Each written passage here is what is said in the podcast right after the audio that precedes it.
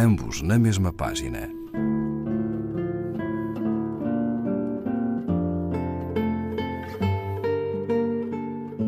Um programa de Raquel Marinho.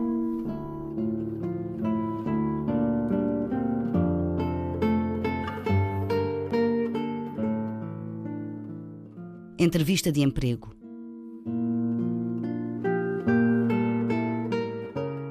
Desculpe, tem toda a razão. Não pensei que este fosse um aspecto impeditivo, prejudicial ao nosso relacionamento. Claro, claro, ao nosso relacionamento profissional. Tem toda a razão, devo ter cuidado com as palavras. Sim. E o senhor? O senhor gosta de palavras? Não. Mas tem ao menos cuidado com elas? E de mulheres?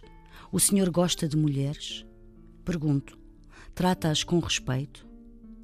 O senhor sabe pontuar uma conversa? Pergunto. Sabe fazer as pausas certas? Desculpe, tem toda a razão. Quem faz as perguntas aqui é o senhor. E eu respondo, claro, se souber. Mas sei pouco. Tem toda a razão.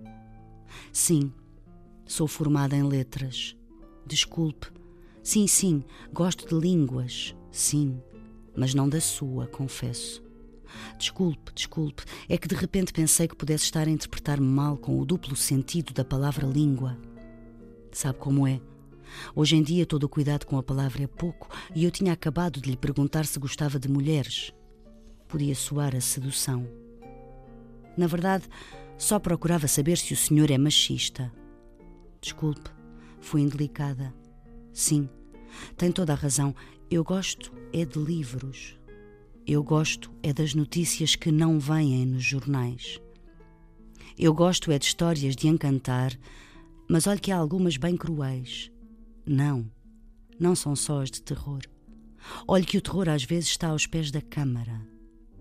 Não, não, eu disse câmara, ouviu bem. Achei que se dissesse cama, podia voltar a baralhá-lo e daqui a pouco ainda pensava que tenho algum interesse em si. Tem razão, tem toda a razão. Não me lembrei de destacar esse aspecto no currículo. Não pensei que escrever poemas fosse uma condenação curricular. Mas já que pede a minha opinião, compreendo que o senhor não há de precisar de uma pessoa como eu. Repare, eu gosto de olhar para o céu horas a frio. Não, não, eu disse frio. Ouviu bem. Pareceu-me o termo adequado a este diálogo, e sim, tem toda a razão. Eu não devia tê-lo feito perder o seu tempo. Desculpe. Desculpe não lhe ter dito mais cedo que só sei ler e escrever.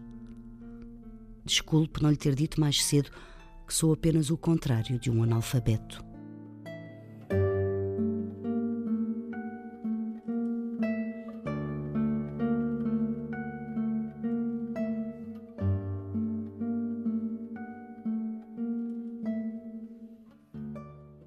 Filipe Leal, vem à quinta-feira, página 51, edição Assírio e Alvim.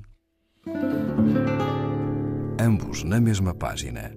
Um programa de Raquel Marinho.